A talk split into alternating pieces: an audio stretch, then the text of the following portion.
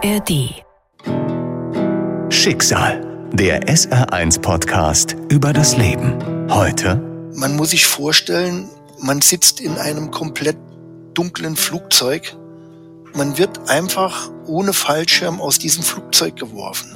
Man fällt und fällt und fällt, man dreht und windet sich, man kann tun, was man will. Es ist nur eine Frage der Zeit, wann man aufschlägt, aber selbst weiß man nicht, wann man aufschlägt. So kann man sich das vorstellen. Schicksal. Der SR1-Podcast über das Leben. Mit Martin Liss. Triggerwarnung. In dieser Folge unseres Podcasts thematisieren wir Depressionen und Suizid. Mario erzählt uns vom Suizid seines Sohnes Nico, wie es dazu kommen konnte und wie er gelernt hat, damit umzugehen und damit zu leben. Diese Geschichte könnt ihr wie alle anderen Folgen unseres Podcasts auch in der ARD Audiothek finden. Natürlich habe ich die Tage im Kopf. Das sind Tage, die werde ich erst dann äh, äh, nie wieder haben, wenn ich irgendwann selbst die Augen zumache und nicht mehr öffne. Die Situation, ich würde die nie meinem ärgsten Feind gönnen. Was da passiert, was da, was da los ist. Es war unwahrscheinlich viel los vor unserem Haus. Also wir dachten noch, was ist denn jetzt, was, was geschieht da? Lichter, Gespräch, man hatte etliche Stimmen gehört und da war Notarzt, Sanitäter, Notfallseelsorger, Streifenpolizei.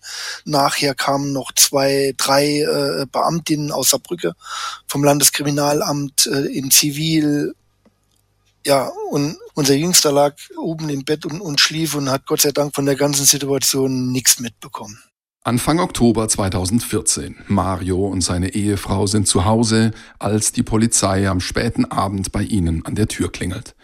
Es geht um ihren 19-jährigen Sohn Nico.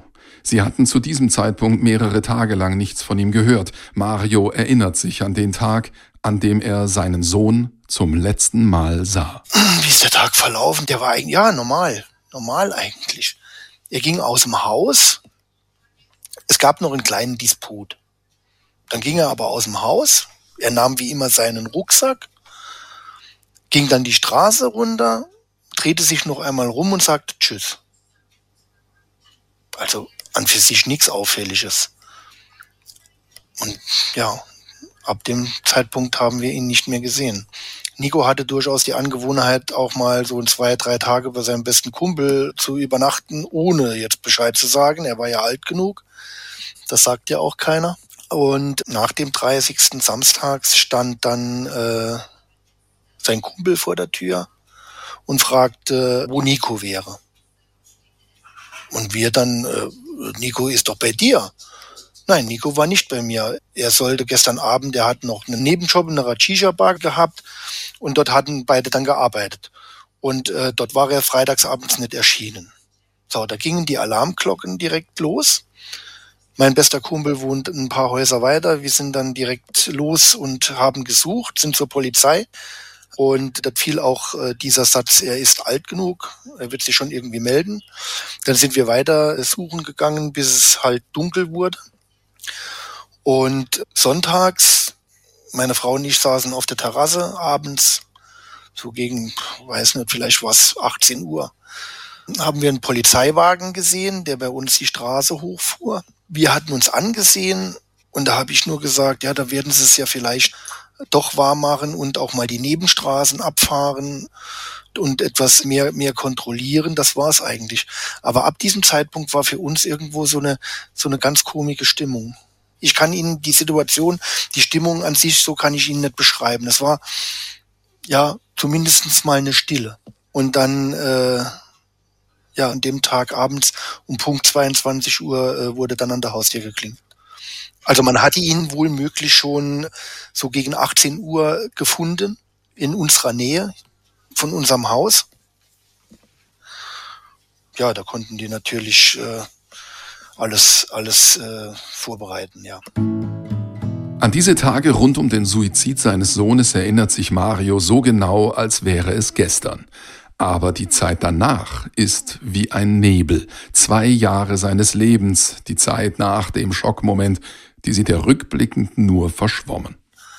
Um es vielleicht in irgendeiner Art und Weise begreiflich zu machen, man muss sich vorstellen, man sitzt in einem komplett dunklen Flugzeug, das 20.000 Meter hoch ist und man, man wird einfach ohne Fallschirm aus diesem Flugzeug geworfen. Von jetzt, von jetzt auf gleich. Man fällt und fällt und fällt, man dreht und windet sich, man kann tun, was man will. Man bleibt in diesem Fall. Und es ist nur eine Frage der Zeit, wann man aufschlägt, aber selbst weiß man nicht, wann man aufschlägt. Man sieht ja nichts, es ist ja alles dunkel.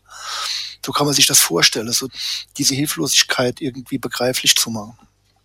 Das waren so die ersten zwei Jahre. Äh, einkaufen gehen, äh, das war die Hölle. Also äh, am Anfang gar nicht, dann irgendwann äh, konnten wir dann äh, einkaufen. In den großen Supermärkten wird ja immer alles verstellt. Und wenn man dann nicht mehr weiß, wo die Sachen dann eigentlich stehen und dann, oder nicht mehr dort stehen, wo sie vorher standen, Panik. Panik, Einkaufswagen stehen lassen, Gebiet verlassen. Das war so der Alltag die ersten zwei Jahre. Auch nicht äh, irgendwie eine, eine Teilnahme an, an, an irgendeiner einer Veranstaltung oder, oder, oder sonst irgendwas. Da war überhaupt nicht dran zu denken. Man, man funktioniert ja auch nur. Man, man will dann irgendwo, äh, äh, will man dann nur Stärke zeigen, weil wir hatten ja noch ein Kind, braucht ja unsere Aufmerksamkeit. Und dann muss ich sagen, gut zu wissen, dass, äh, dass mein bester Kumpel nebenan wohnt, praktisch. Äh, da war es überhaupt keine Frage. Der, der, der kam rein, der sah uns beide, meine Frau und mich, äh, mehr oder weniger hier, hier rumlungern und irgendwie äh, am Rande äh, der Existenz irgendwie. Und da war es für ihn keine Frage. Der hat in den Kühlschrank geschaut, nichts drin, einkaufen gegangen. Sohnemann von der Schule gekommen, komm Junge, geh mit mir hoch. Dann hat er seine Aufgaben bei meinem Kumpel gemacht, hat bei denen gegessen. Also immer wieder mal so Tage. Ne? Am Anfang war das relativ häufig. Ne? Und dann hatten wir natürlich auch noch äh, andere Personen, die uns da äh, behilflich waren. Auch für Marios jüngeren Sohn eine schwierige Zeit. Sein Bruder ist nicht mehr da, seine Eltern im Ausnahmezustand, von Tag zu Tag darum ringend, den Alltag irgendwie zu bewältigen. Nicht alle seine Mitschüler sind in der Lage, mit der Situation umzugehen. Wir hatten ihn in die Schule gebracht. Natürlich, die Lehrer, die wussten das schon. Die hatten uns dann auch ins Lehrerzimmer gebeten und die Schule hat super reagiert und versucht, so viel wie möglich äh, von ihm abzuhalten, zumindest mal während der Schulzeit. Aber äh, natürlich gibt's auch eine Zeit nach der Schule und er hatte schon einiges mitbekommen. Und es sind auch solche Sätze gefallen wie, man hielt ihm einen Stock an den Kopf und hat ihm dann gesagt, äh, die Welt braucht dich nicht, äh, du bist doch so blöd wie der Bruder, er schießt dich doch. Ne? ja, das tut schon weh, das macht auch was mit einem. Er ist schon sehr ruhig, er hält sehr viel aus. Und äh, auch hier durch die, die lange Zeit ging bei ihm ein gut Stück Kindheit und auch Jugendlichkeit verloren ab diesem Zeitpunkt. Mario braucht Hilfe. Seine Gedanken kreisen, er kann sie nicht kontrollieren. Er entschließt sich zu einer Therapie. Sie schlafen mit den Gedanken ein und äh, morgens, wenn sie wach werden, dann äh, gehen die Gedanken dort weiter, wo sie abends eingeschlafen sind. Am Anfang konnte man es gar nicht steuern. Die ganzen andere Dinge, die im Gehirn ablaufen, die waren, die waren im, im, im Chaos. Und durch die Therapie ist es dann gelungen, auch äh, nochmal durchaus äh, Prioritäten setzen zu können und das alles nochmal etwas geordneter läuft. Also ich mache jetzt seit achteinhalb Jahren mache ich Therapie. Und mein Therapeut fordert mich jedes Mal aufs Neue. Es ist noch gar nicht so lange her, äh, wo mein Therapeut dann manchmal auch den Gedanken hatte, kann ich jetzt noch weiter mit ihm Therapie machen oder war's das jetzt?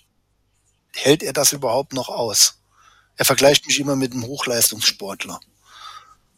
Und das halt äh, jeden Tag. Ne? Und es ist auch, ist auch wirklich so. Also man hat, man hat auch so das Gefühl und äh, natürlich steht die Funktionalität, die steht im Vordergrund und äh, man merkt dann erst, ja, fast wenn es zu spät ist, dass man äh, wieder über seine Grenzen ging. Ne?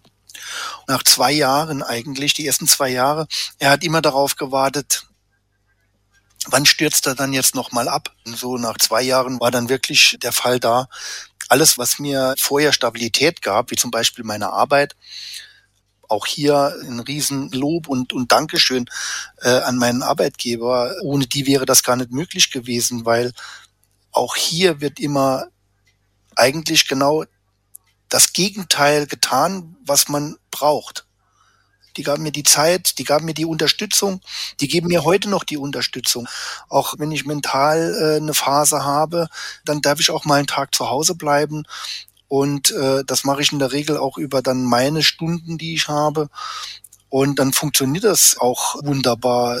Also es hat jeder was davon. Oft ist es ja so, dass wenn man so Schicksal erfährt, wo sich dann äh, Arbeitgeber durchaus die Frage stelle, oje, bricht der jetzt nicht zusammen, äh, bringt der für unseren Betrieb noch was und hin und her. Und in der Regel wird einem dann wirklich der Boden unter den Füßen weggezogen, ne? äh, wie wir können dich nicht mehr halten und so. Und man verliert dann noch die Arbeit. Existenzängste waren auch immer ein Riesenproblem, auch heute noch. Und natürlich ist da auch immer die Frage nach dem Warum. Was hat Nico dazu bewegt, seinem Leben mit 19 Jahren ein Ende zu setzen? Hätten die Eltern etwas bemerken können? Hätten sie ihm noch helfen können? Mein Sohn litt jahrelang an Depressionen, was wir dann aber auch erst in den Folgejahren äh, genauer herausbekommen haben. Er war immer schon ein sehr ruhiger Junge, und auch teilweise auch verschlossen. Nico war nicht unbedingt einfach, wie er in die Schule kam. Die ein oder andere Auffälligkeit fing ja an und wir waren da auch schon äh, beim Schulpsychologen äh, und dann hieß es zuerst ADHS und und solche Dinge, die sind dann ausgeschlossen worden. Aber trotzdem für uns war das damals schon ein, ein Martyrium, äh, überall hinzugehen, ob das äh, Kinderpsychiatrie war, in, in irgendwelche Kliniken, wo wir dann waren. Und ähm, dann hatte er äh, irgendwann dann, wie er in der Schule war, hatte er dann auch äh, Tagesbetreuung nachmittags, wo er auch seine Aufgaben dann machte, lernte auch strukturiertes Arbeiten und so weiter. Das war für uns dann einfacher, weil wir mehr als Familie zusammen waren. Und ja, so wuchs der dann auf und für uns war das ja auch nichts nichts Außergewöhnliches und ähm, er war eher still. Er hatte dann auch Zeiten, wo er immer irgendwas suchte, dass wir uns mit ihm beschäftigen noch zusätzlich so. Und das konnte was Positives sein, das konnte aber auch was Negatives sein. Hauptsache, man hat sich mit ihm noch mal beschäftigt. Und äh, das fing dann an mit der Schule. Im Kindergarten hieß es immer, es ist alles okay. Und auch hier dann im Nachgang war es so, dass wenn Nico keine Lust hatte, dann durfte er Lego spielen gehen, also keine Vorbereitung irgendwie auf die Schule, mal eine halbe Stunde ruhig sitzen. Und das waren diese Auffälligkeiten. Also man muss sich da jetzt nicht vorstellen, er hätte sonst irgendwas getan. Nein, das beileibe nicht. Äh, er hatte dann natürlich Schwierigkeiten, den Stoff zu verfolgen. Äh, dann gab es auch Schwierigkeiten bei den Hausaufgaben, wo wir dann auch mehr mit dabei sein mussten. Für uns war das aber Gewohnheit weil wir es einfach auch nicht anders kannten. Er brauchte halt etwas mehr Aufmerksamkeit. Die haben wir ihm dann auch gegeben und bei uns war er ja auch nicht auffällig. Also zu Hause im Mutterschiff war ja alles okay. Der ruhige Sohn mit Problemen in der Schule, der mehr Aufmerksamkeit benötigte. Dass Nico womöglich als Kind schon an Depressionen erkrankt war, das wussten seine Eltern nicht. Erst später wird sein Verhalten so auffällig, dass die Eltern in große Sorge geraten. So gegen Schluss oder wie er dann äh, Suizid begangen hat, war er schon etwas auffälliger. Also seine Stimmung kippte innerhalb von Millisekunden nicht um, um 180 Grad, sondern um 360, aber auch nur bei uns zu Hause. Und äh, draußen war er gewohnt, der nette, freundliche Junge von nebenan. Äh, ja, kurz vor seinem Suizid war es dann so, dass er in äh, psychiatrischer Behandlung war. Also der Klinikaufenthalt war vor seinem Suizid circa drei bis vier Wochen vorher beendet. Und dort war er drei, vier Wochen. Ne? Und da hatten wir dieses eine Gespräch, weil äh, meine Frau eine Nachricht gefunden hat, wo diese Erwähnungen dann drauf standen, er, er würde sich was antun, ne? er würde Suizid begehen. Und wir hatten dann äh, natürlich Angst um ihn und haben auf ihn stundenlang eingeredet, dass er doch bitte mit uns dann in die Klinik fährt. Und das hat er dann auch getan. Und äh, wir sind ihn auch in, in die Klinik besuchen gegangen. Und äh, nach dem Klinikaufenthalt war es dann so auf einmal, dass er für uns wie ausgewechselt war. Er sagte uns, er macht Therapie und er bleibt dabei, wir hätten ja recht gehabt mit dem, was, was wir sagten. Und äh, er wollte sich sogar eine eigene Wohnung suchen. Also sind wir auf Wohnungssuche gegangen. Er wollte sich auf eigene Beine stellen. Aber letztendlich war das alles nur äh, Makulatur nach außen, um uns irgendwo in Sicherheit zu wiegen. Und im Nachgang, äh, ja, hat es ihn unwahrscheinlich viel Kraft gekostet, diese Fassade aufrechtzuerhalten. Mario geht heute davon aus, dass Nico irgendwann den Entschluss gefasst hatte, sein Leben zu beenden, dass er bereits Bilanz gezogen hatte und dass er nach außen hin den Eltern gegenüber das Gegenteil vorspielte, damit sie ihn nicht von seinem Plan abbringen konnten. Bei Nico kann man wirklich davon sprechen, dass es wirklich ein bilanzierter Suizid war. Also er hat sich da ganz konkret anscheinend im Vorfeld äh, Gedanken darüber gemacht, auch wie er es tut. Wenn jemand in dieser Phase ist und hat bilanziert, dann ist es nur eine Frage der Zeit. Nur die Zeit, die kann man nicht bestimmen. Es kann sehr zeitnah sein, es kann aber auch erst zwei Jahre später sein was irgendwas dann der Auslöser ist, dass man es letztendlich tut. Viel wichtiger ist diese Bilanzierung. In dem Betroffenen ändert sich ja auch äh, sehr vieles, weil die werden ruhiger, die werden gelassener, äh, weil der Entschluss steht fest. Nur wann, das weiß keiner. Also wir hatten keine Chance, weil wir hatten das einfach nicht erkannt wir wollten es vielleicht auch nicht sehen. Wir waren ja froh, weil er komplett verändert war vom äh, strikt Negativen ins Positive. Das freut jede Eltern. Äh. Aber es wird natürlich sehr, sehr, sehr schwierig, wenn jemand bilanziert hat, jemand davon abzuhalten. Viel wichtiger ist das, das hat mal ein Pfarrer gesagt, der ähm, übrigens das Notfallseelsorge-Telefon in Saarbrücken leitet, der Herr Pfarrer Bier, der sagte mal, äh, wichtig ist, Beziehung zu halten, eine Beziehung aufrechtzuerhalten. Wenn jemand suizidal ist, überhaupt keinerlei Beziehung mehr hat, dann wird es für ihn einfacher. Eine sehr harte Zeit liegt hinter Mario und seiner Familie. Mittlerweile kann er über alles sprechen. Er sagt, er sei jetzt stabil, auch wenn es natürlich Schwankungen gibt, auch wenn es immer noch weh tut. Diese Frage, wie geht es mir, äh, das ist so eine Frage, die bewirkt bei mir eigentlich das Gegenteil, weil, weil die tut mir weh. Die tut wirklich weh. Anfangs war, war die Frage wie ein Schlag ins Gesicht für mich selbst. Wie soll es mir gehen? Aber es ist ja oft auch nicht böse gemeint von demjenigen oder derjenigen, die die Frage stellt, weil man möchte ja wissen oder vielleicht könnte man ja auch was tun. Ne? Ja, wünschenswert wäre, dass man offener mit diesem Thema umgeht und dass man es auch so behandelt, dass man erkennt, dass zumindest mal die meisten, die Suizid begehen, in dem Moment in einer Zwangslage sind. Und äh, dafür können aber auch die Angehörigen nichts. Ne? Weil ich habe das meinem Sohn nicht angetan. Es war seine eigene Entscheidung, diesen Weg zu gehen. Und das muss irgendwo aufhören. Und wenn man mehr darüber redet und versucht aufzuklären, und dann wird irgendwann mal die Zeit kommen, dass es, dass es besser wird, dass man offener darüber reden kann und dass man sich nicht, nicht verstecken muss. Ne? Auch der Verein bringt mir deswegen sehr viel. Trees of Memory zum einen ist es eine sehr schöne Geste, an jemand zu denken, auch weg von dieser Friedhofskultur, die wir haben.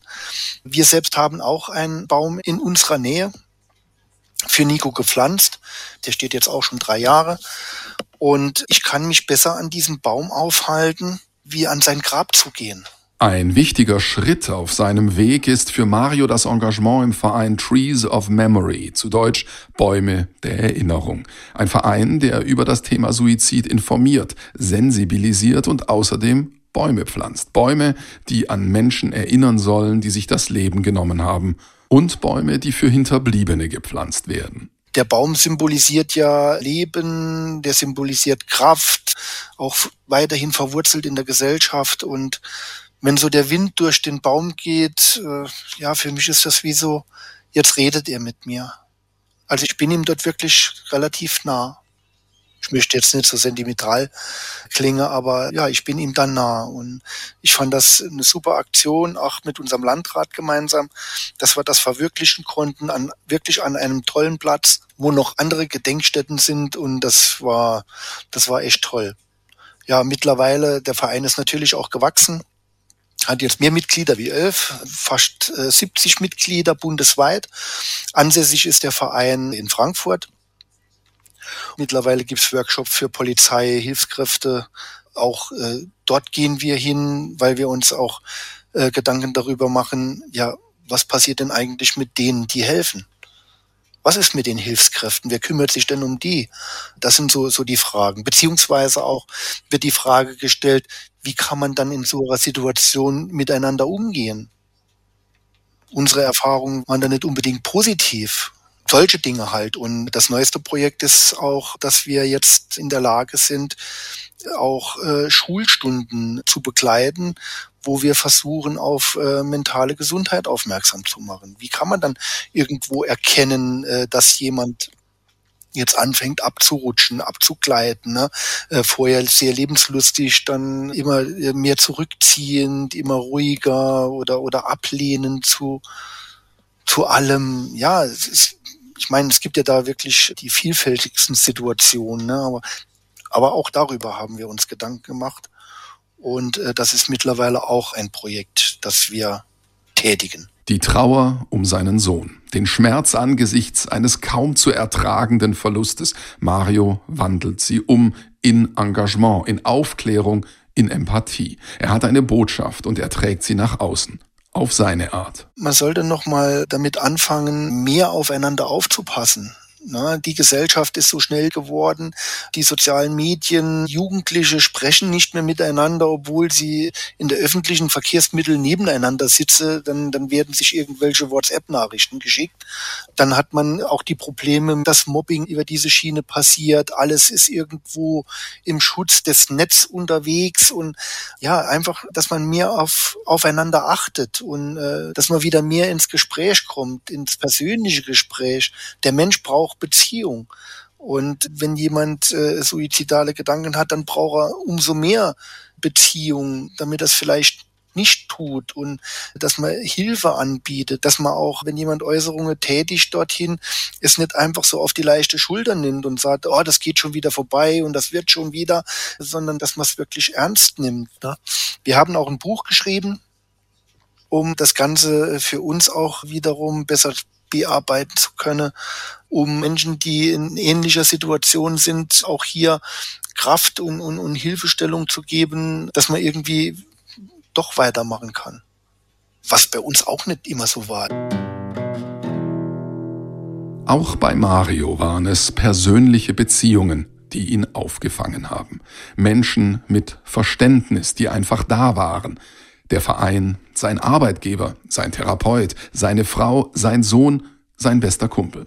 Sie alle haben ihn begleitet und unterstützt und sie tun es weiterhin, denn Mario sagt, er wird nicht mehr der Alte sein, es gibt kein Zurück in das Leben vor dem Suizid seines Sohnes. Ich hatte meinem Therapeut, weil das ist mit der Einzigste, der mich fragen darf, wie es mir geht ich habe ihm das ähm, vor nicht allzu langer Zeit auch nochmal so geschildert, weil es ändert sich ja nichts an meiner Situation.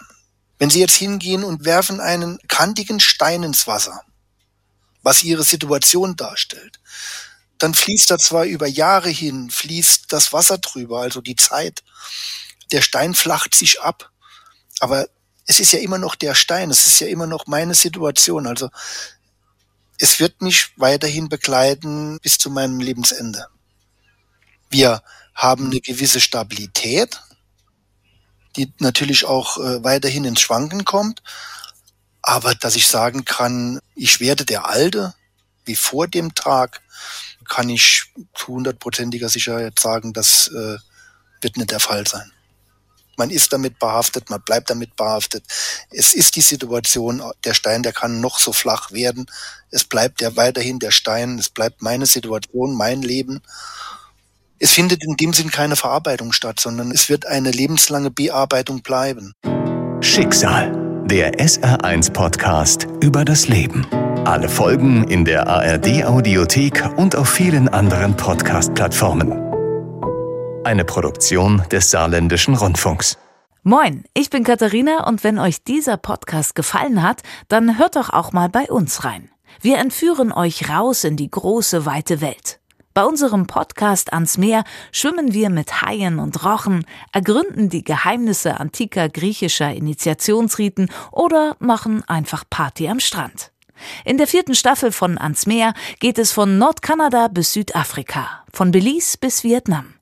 Um die ganze Welt immer mit frischem Wind für die Seele und etwas Salz auf der Haut. Hier in der ARD Audiothek.